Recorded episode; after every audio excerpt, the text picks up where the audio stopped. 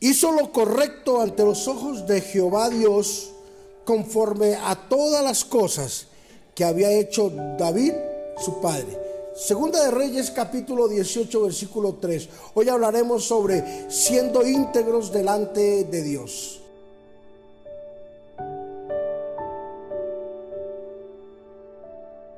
Ezequiel sin duda alguna fue el mejor rey que tuvo Judá. Ezequiel fue un hombre intachable. Se dice de que fue muy similar, lo comparan con el rey David, sin dejar de reconocer el traspiés y la caída del rey David. Pero Ezequiel fue un hombre que se supo consagrar para Dios supo guardarse, ser íntegro delante de Dios y Dios le dio muchas victorias a Judá en manos de Ezequiel. Es más, el pueblo de Israel, el pueblo de Judá creció como nunca antes había crecido en un desarrollo político, en un desarrollo económico, en un desarrollo financiero. Creció de una forma maravillosa porque Ezequiel, aquel hombre que estaba liderando este pueblo, era un hombre íntegro delante de Dios. ¿Sabes?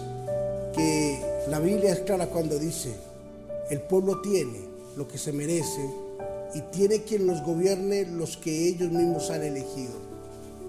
Todos tenemos lo que nos merecemos. Si no tenemos más, es porque nos falta integridad. Si no tenemos más, es porque nos falta compromiso con Dios y con su palabra. Debemos de ser íntegros para ver la bendición del Señor. Sabes de que Dios es un Dios personal y tenemos que guardar nuestra vida, guardar nuestros actos, guardar todo lo que hacemos y podernos presentar algún día delante de nuestro buen Dios con unas buenas obras.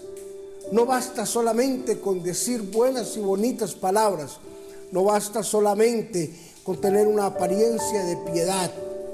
Basta con que seamos íntegros por dentro para que lo podamos reflejar hacia afuera. Hoy quiero animarte para que la integridad comience a ser tu mejor aliada, para que la integridad comience a ser tu mejor amiga.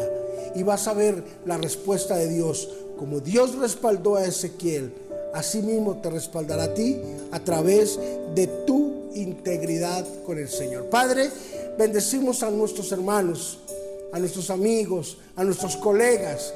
Bendecimos a cada líder, a cada hermano, a cada hermana que está pasando por un momento de incertidumbre en su vida, Señor Jesús.